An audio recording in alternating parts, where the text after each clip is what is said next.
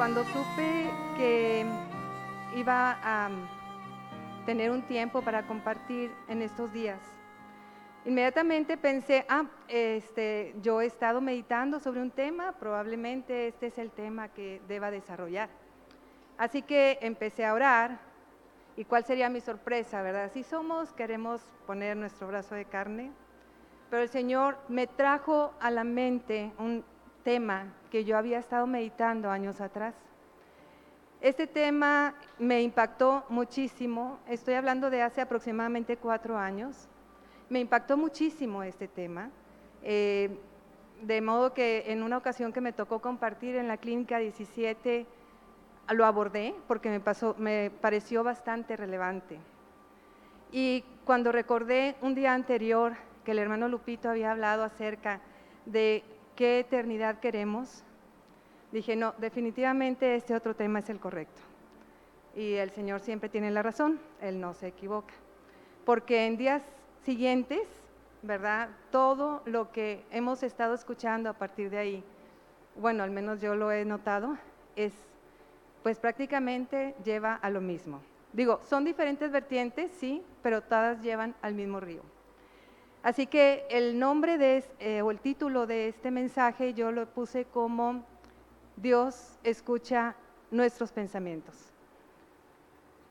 Y sí, eh, la verdad es que este tema, que Dios escuche mis pensamientos, para mí fue muy impactante. Intenté encontrar una palabra que definiera esta cualidad de mi Dios y la verdad nuestro pobre léxico no creo que la tenga. Cualquiera que quisiéramos acomodarle, yo creo que lo limita. Que el Señor pueda penetrar a mi mente y escuchar lo que estoy pensando verdaderamente me impactó. En aquel tiempo que yo lo estaba meditando, es que cuando tenía mi tiempo de lectura bíblica, leía los pasajes que tenían que ver con esto y, la verdad de las cosas es que em, los pasajes saltaban a mi vista como si los estuviera viendo a través de una lupa. En verdad, el Señor quería que yo pusiera atención en este tema. Así que vamos a hablar sobre esto y me gustaría que viéramos primero algunos versículos. Pasamos a ver el Génesis 17, 17. Si me pueden acompañar, por favor. Entonces Abraham se postró sobre su rostro y se rió, y dijo en su corazón, ¿a hombre de cien años ha de nacer hijo? ¿Y Sara, ya de noventa años, ha de concebir? Aquí cuando dice, dijo en su corazón, es claro que su voz no se escuchó, que Dios fue el único que escuchó lo que Abraham estaba pensando. Y eso me maravilla, hermanos, porque Dios lo escucha. Y la Biblia está llena de pasajes donde viene que Dios escucha al hombre en sus pensamientos. Y eso es, para, mí es maravilloso. Podemos pasar a 1 de Samuel 27.1. Estos son algunos pasajes en donde yo encontré que Dios escucha los pensamientos del hombre. ¿Lo tenemos, hermanos? ¿Sí? Dice así, dijo luego David en su corazón, al fin seré muerto algún día por la mano de Saúl. Nada, por tanto, me será mejor que fugarme a la tierra de los filisteos para que Saúl no se ocupe de mí y no me ande buscando más por todo el territorio de Israel y así escaparé de su mano. Dijo en su corazón, no se lo dijo a alguien que estaba ahí cerca, ¿verdad? Dijo en su corazón, entonces, ¿quién escuchó eso?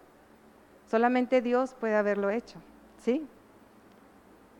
Vayamos a Salmo 16, por favor, hermanos.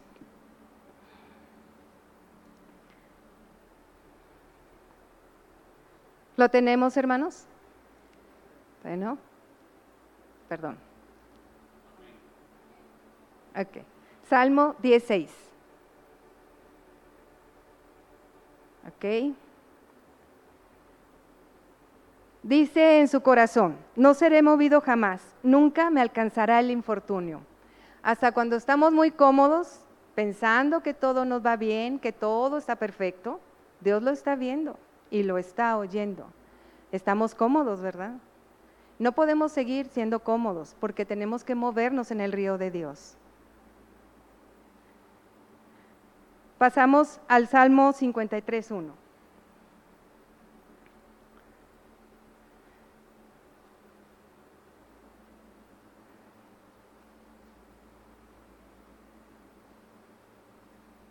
Amén, hermanos. Okay. Dice el necio en su corazón, no hay Dios. Se han corrompido e hicieron abominable maldad. No hay quien haga bien. Hermanos, aún antes de que nosotros conociéramos al Señor, Él ya nos escuchaba. Dice el necio en su corazón, Él ya nos estaba escuchando. Eso a mí me trae mucho temor, la verdad, porque desde siempre me ha escuchado, ha, escudriñado mi corazón, Él sabe lo que pienso y sabe lo que, lo que siento también, ¿verdad? Y eso me trae temor. Podemos ir, hermanos, a Lucas 15, 17, 22. Sobre el hijo pródigo.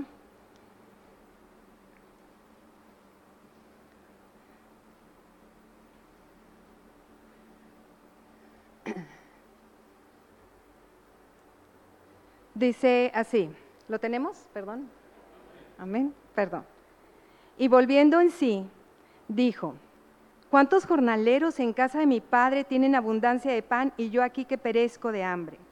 Me levantaré e iré a mi padre y le diré, Padre, he pecado contra el cielo y contra ti.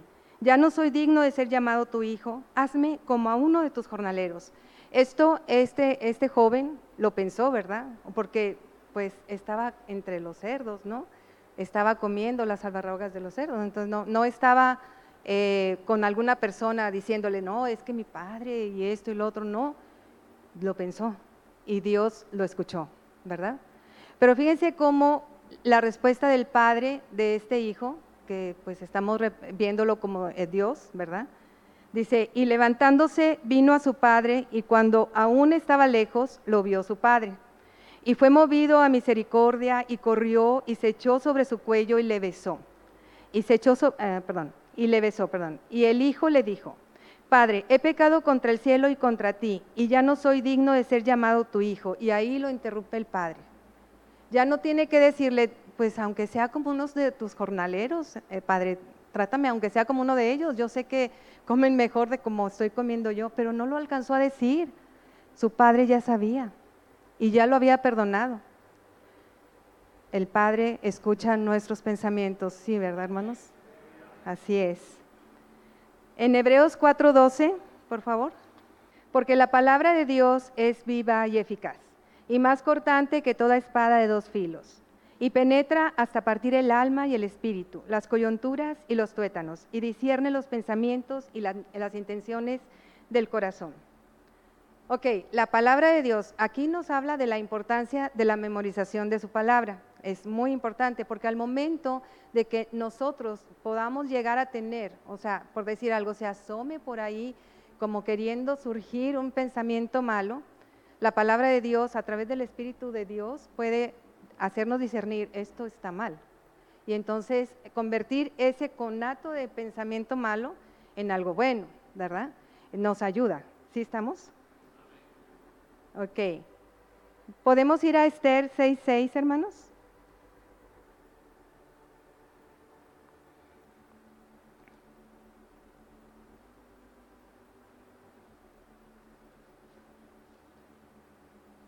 Perdón que les haga por un viaje de la Biblia, pero me sorprende bastante que en muchas partes se habla de cómo Dios escucha nuestros pensamientos. ¿Lo tenemos? Ok, dice, entró pues Amán y el rey le dijo, ¿qué se hará al hombre cuya honra desea el rey? Y dijo Amán en su corazón, otra vez, pensó, ¿a quién desearía el rey honrar más que a mí? Es que nosotros creemos que lo merecemos todo, ¿verdad? O sea, sí, pues o sea, yo no, o sea, pero la verdad de las cosas es que Dios está viendo todo lo que pensamos, nuestras intenciones, todo lo ve y todo lo oye.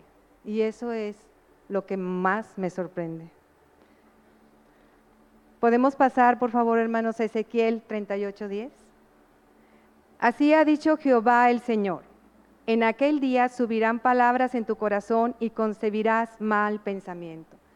Aquí yo meditando en esto digo, ok, en el corazón se formulan las malas intenciones o las buenas intenciones y del corazón suben a la mente y se formulan los pensamientos. Pero no para ahí, hermanos, porque no solamente pensamos de manera bien o de manera mal, sino también después ejecutamos por medio de obras. Pensando en lo que nos han dicho nuestros hermanos en sus últimos mensajes, o sea, estamos hablando de que hay que tener un temor, ¿verdad? Porque este, si nosotros estamos pensando algo equivocado, pues no, podemos este, más que obrar de manera equivocada, ¿verdad? Eso es la consecuencia lógica. Veamos Mateo 5:28, hermanos. Amén, hermanos. Ok. Dice, pero yo os digo que cualquiera que mira a una mujer para codiciarla, ya adulteró con ella en su corazón. Solamente con codiciarla, o sea, solamente con pensar, ah, cualquier cosa que sea en contra de la voluntad de Dios, ya estamos pecando. Entonces, aquí, aquí decimos, o sea, el Señor está oyendo lo que pienso y está escudriñando mi corazón y es, está abierto, para Él está abierto. Y ese es el meollo de todo, hermanos. Estamos conscientes, porque muchas veces vamos por la vida pensando que nadie nos oye y damos nuestra mejor cara. Y como decía el hermano Rincón, aparentamos, ¿verdad? Pero el que sí nos ve, el que sí nos oye, ahí, ahí lo que me da mucho pendiente, mucho temor, es que el que puede tener un juicio verdadero de nosotros, porque el prójimo, su juicio no es necesariamente difícil o verdadero para, para nuestra vida eterna. El juicio de Dios es el que, el que vale, ¿no? Entonces, ¿por qué queremos ante, un, ante, las, ante el prójimo aparentar si Dios está oyendo lo que pensamos y está escudriñando nuestro corazón? Ahí está el problema, nuestro corazón, ¿verdad, hermanos? Veamos Mateo 24, 48.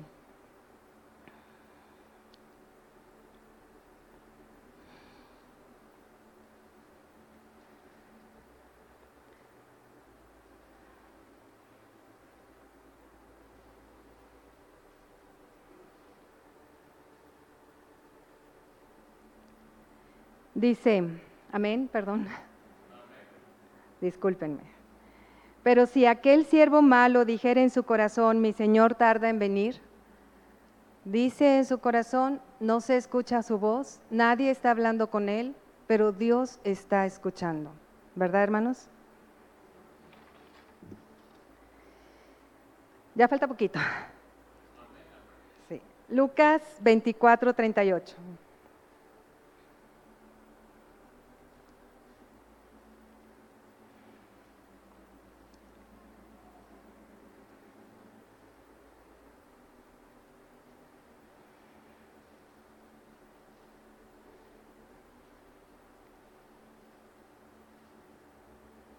Amén. Ok.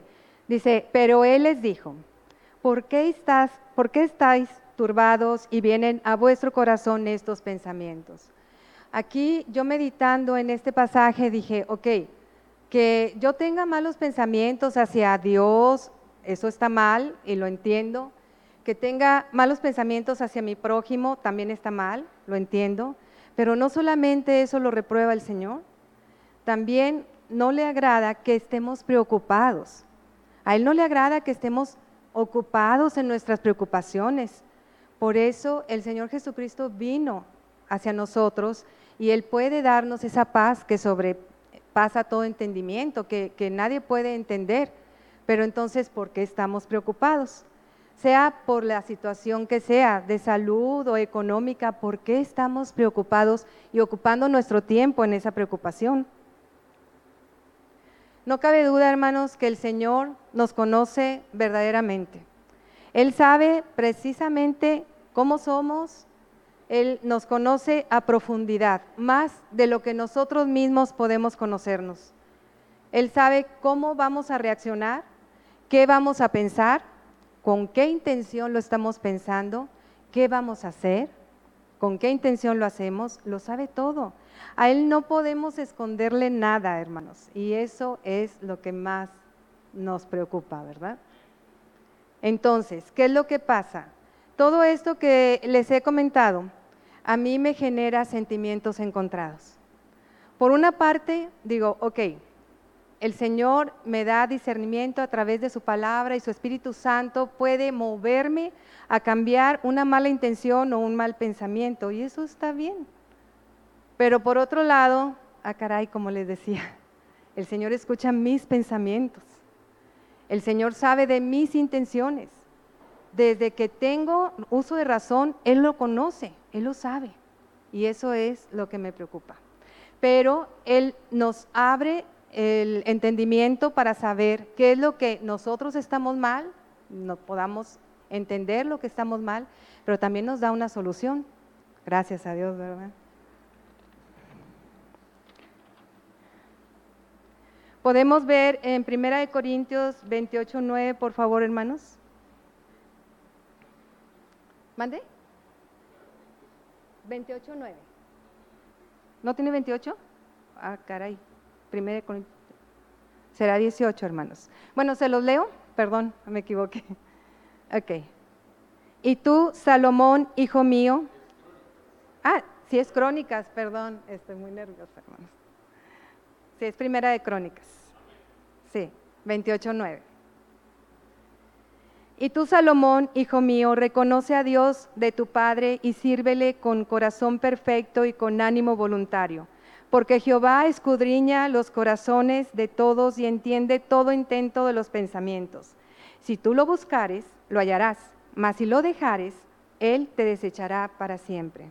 Tristemente, ¿verdad? Pero aquí lo que me llama la atención es que Dios conoce las intenciones, escudriña nuestros corazones, volvemos a verlo. ¿Por qué lo repite tanto el Señor en su palabra?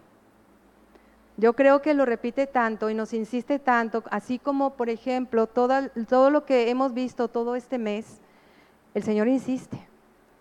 No es un juego, el Señor nos está insistiendo, tenemos que actuar. Y ahorita vamos a ver lo que el Señor nos tiene.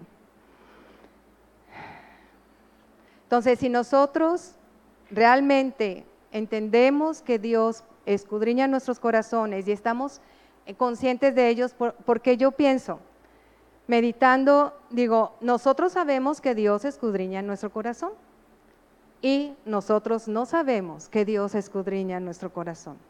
¿Por qué lo digo así? Porque con la mente lo sabemos, vaya que lo sabemos, sí, y lo memorizamos y lo sabemos de memoria, ¿verdad? Pero no acaba de, aterrizar en nuestro corazón. Vamos pensando que no es así o simplemente lo olvidamos, pero el Señor no lo quiere recordar. Él está escudriñando nuestro corazón. Y estaba yo pensando, bueno, tal vez escudriñe nuestro corazón en la mañana, cuando hacemos nuestro devocional, o tal vez lo haga a la hora de que comemos, o tal vez en la noche cuando volvemos a orar y no encontré un pasaje de la Biblia que dijera a qué hora nos escudriña el corazón. La verdad es que es continuo, ¿verdad, hermanos? Siempre está escudriñando nuestro corazón. Él conoce lo que pensamos y Él conoce lo que sentimos y Él conoce nuestras intenciones. Y eso da temor. Bueno, a mí me da temor, la verdad. Veamos, por favor, Jeremías 17:10.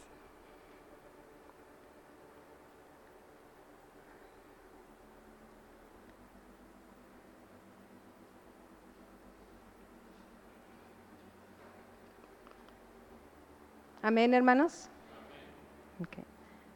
Yo Jehová, que escudriño la mente, que pruebo el corazón para dar a cada uno según su camino, según el fruto de sus obras. Lo dicho, hermanos. En el corazón están las intenciones. Del corazón pasan a la mente y están los pensamientos. Y culminan en las obras. Y nos hablaba el hermano Marcelino sobre el fruto del Espíritu, las obras, ¿verdad? Entonces, ¿qué obras vamos a dar? Según nuestras intenciones es lo que vamos a obrar. No podemos ocultarle nada a Dios, Él conoce, ¿verdad? Y tal vez nosotros podamos decir, bueno, ok, voy a intentar. Nos hablan del temor de Jehová, nos hablan del fruto del Espíritu, nos hablan del perdón, eh, del perdonador perdonado. Nos están hablando de todo eso, voy a intentarlo. A lo mejor una semana puedo lograrlo Mm, a lo mejor un año puedo lograrlo, pero ¿podré lograrlo siempre sin la gracia de Dios? No creo. Realmente solamente Dios puede hacerlo. Él nos conoce, nos conoce perfectamente y sabe que no podemos. Por eso hizo un gran milagro.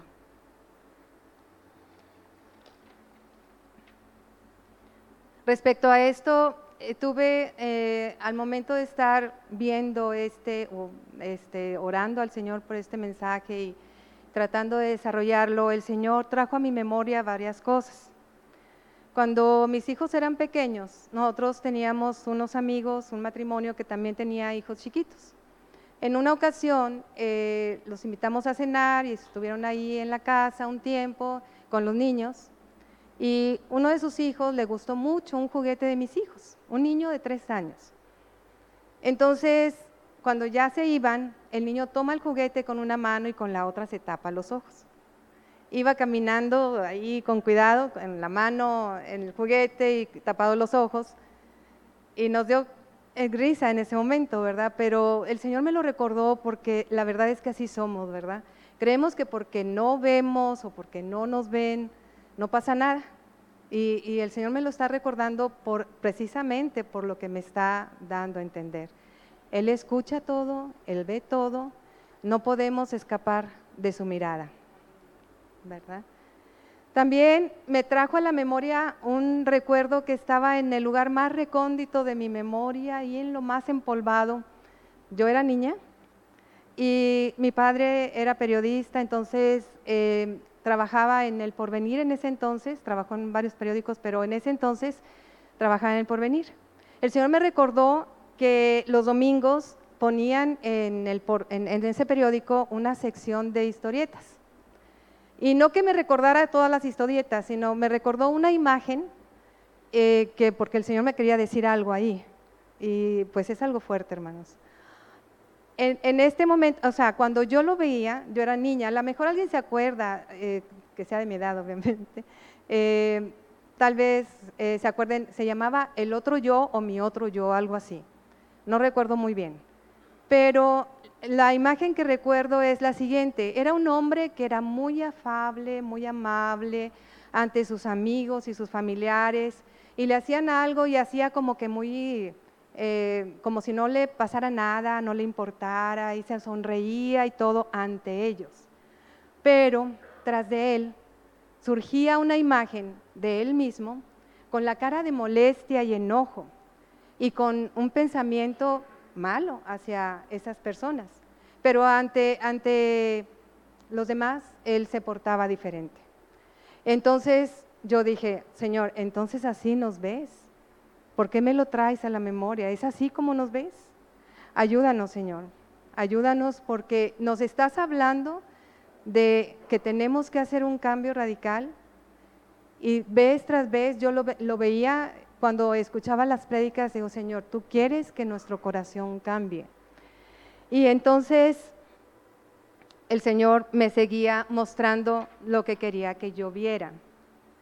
Veamos en Lucas 5:22.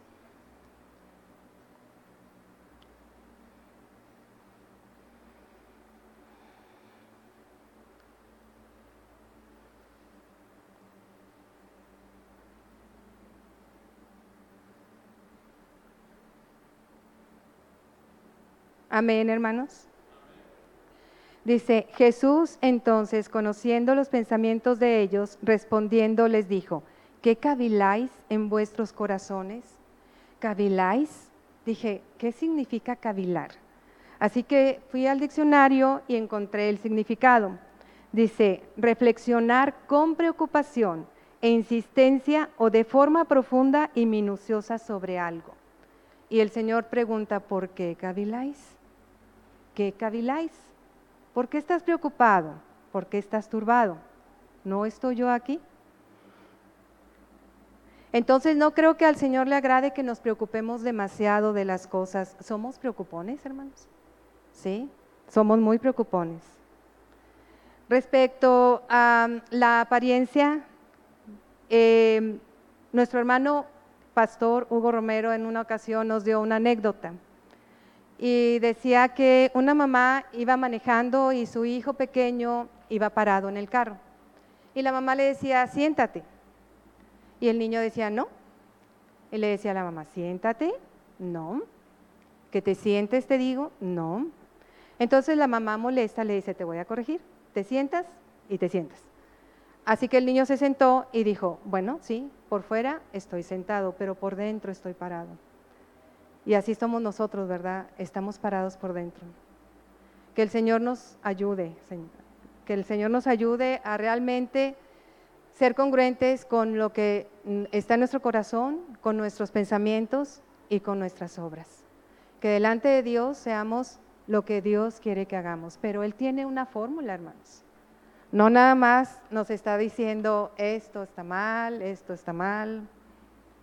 Así que yo digo, el Señor nos conoce perfectamente, no hay duda, no hay duda de que nos conoce desde el pelo que queda más arriba hasta la punta de los dedos de los pies. Nos conoce muy bien y Él sabe cómo podemos cambiar. Él conoce de nuestras vidas. Podemos ir, hermanos, a Apocalipsis 2.23.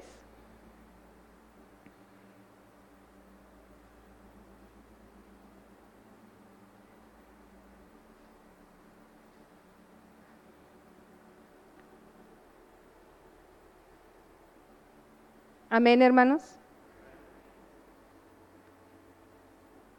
Y a sus hijos eh, heriré de muerte, y todas las iglesias sabrán que yo soy el que escudriña la mente y el corazón, y os daré a cada uno según vuestras obras. ¿Lo vemos? ¿Lo vemos? Él escudriña nuestro corazón y nuestra mente, y nos dará según a cada uno nuestras obras. ¿Cómo ven, hermanos? Dice, yo, yo eh, estuve meditando y comentando con mi esposo acerca de esto y decíamos cómo el Señor Dios en los mandamientos de Moisés todo era con obras, ¿verdad? Y no matarás, y no hurtarás, y esto y lo otro. Eh, pero no decía, no pensarás en esto, no pensarás en aquello, no sentirás así, no sentirás así. Pero viene nuestro Señor Jesucristo y Él pone la vara más alta, ¿verdad? Ahora sí, o sea, no debes de codiciarla, o sea, ya con codiciarla ya estás pecando, o sea, no solamente llegar a la obra, sino codiciar o hacer algo con nuestro pensamiento que a Él no le agrada, ¿verdad, hermanos? Yo creo que esto el Señor me lo, me lo estaba diciendo y la verdad yo me estaba quebrantando porque la verdad no lo pensamos, en verdad lo, lo sabemos y no lo sabemos y es eh, complicado, pero así es, hermanos. ¿Podemos ir a Génesis 8:21, hermanos?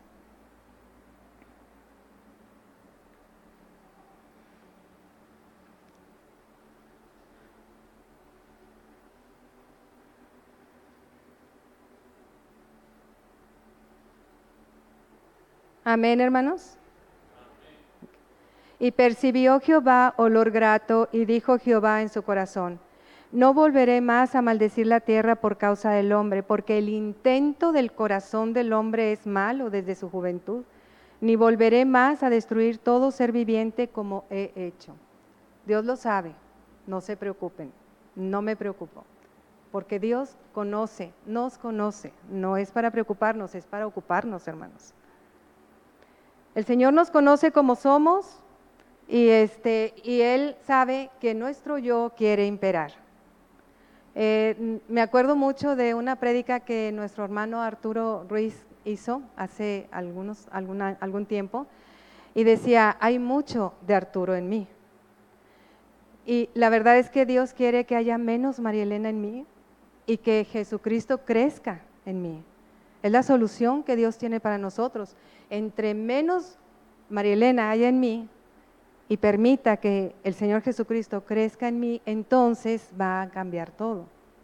Entonces, cuando el Señor, cuando Dios escudriñe mi corazón, ¿qué va a encontrar? ¿Sí? Podemos ir, hermanos, a Mateo 15, 19.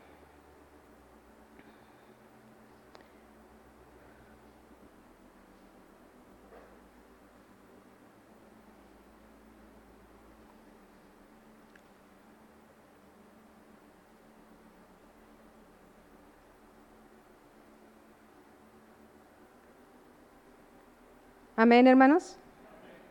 Dice, porque del corazón salen los malos pensamientos, los homicidios, los adulterios, las fornicaciones, los hurtos, los falsos testimonios, las blasfemias. Todas estas cosas, hermanos, que salen de nuestro corazón, nos separan de su presencia. Si confiamos y esperamos en la intervención de Dios, permitiendo que el Señor Jesucristo tome, tome el control, tome el lugar que le corresponde en nuestro corazón, cambian las cosas, ¿verdad? Entonces necesitamos que Dios tome el control de nuestro corazón, tome el timón, ¿verdad? Y así entonces, cuando el Señor escudriñe mi corazón, va a encontrar lo que quiere encontrar. Podemos ir, hermanos, a Filipenses 4:6.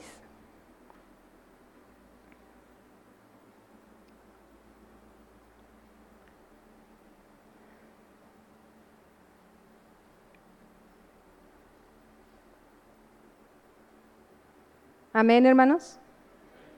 Dice, y la paz de Dios, que sobrepasa todo entendimiento, guardará vuestros corazones y vuestros pensamientos en Cristo Jesús. Amén, hermanos. La paz de Él va a guardar nuestros corazones y nuestros pensamientos. ¿Pero en quién? En Cristo Jesús. ¿Qué tenemos que hacer, hermanos? ¿Cómo vamos a responder a toda la insistencia de nuestro Dios a partir de yo creo que desde el 3 de agosto nos está insiste insiste el Señor en esto. ¿Cómo vamos a responder? Es una pregunta para cada uno de nosotros, para mí principalmente, pero cada uno de nosotros podemos hacernos esa pregunta. ¿Cómo vamos a responder a esa insistencia de nuestro Dios? ¿Verdad, hermanos? Dice Filipenses 4.8, por favor, hermanos.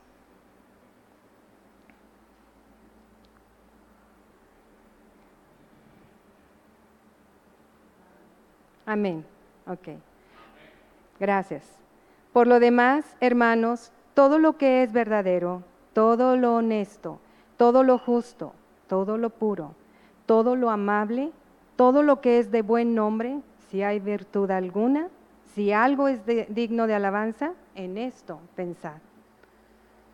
Y sí, hermanos, pues, o sea, yo lo que sí siento del Señor es que queda esta pregunta para mí y para cada uno de los que oyeron el mensaje. ¿Cómo vamos a responderle al Señor?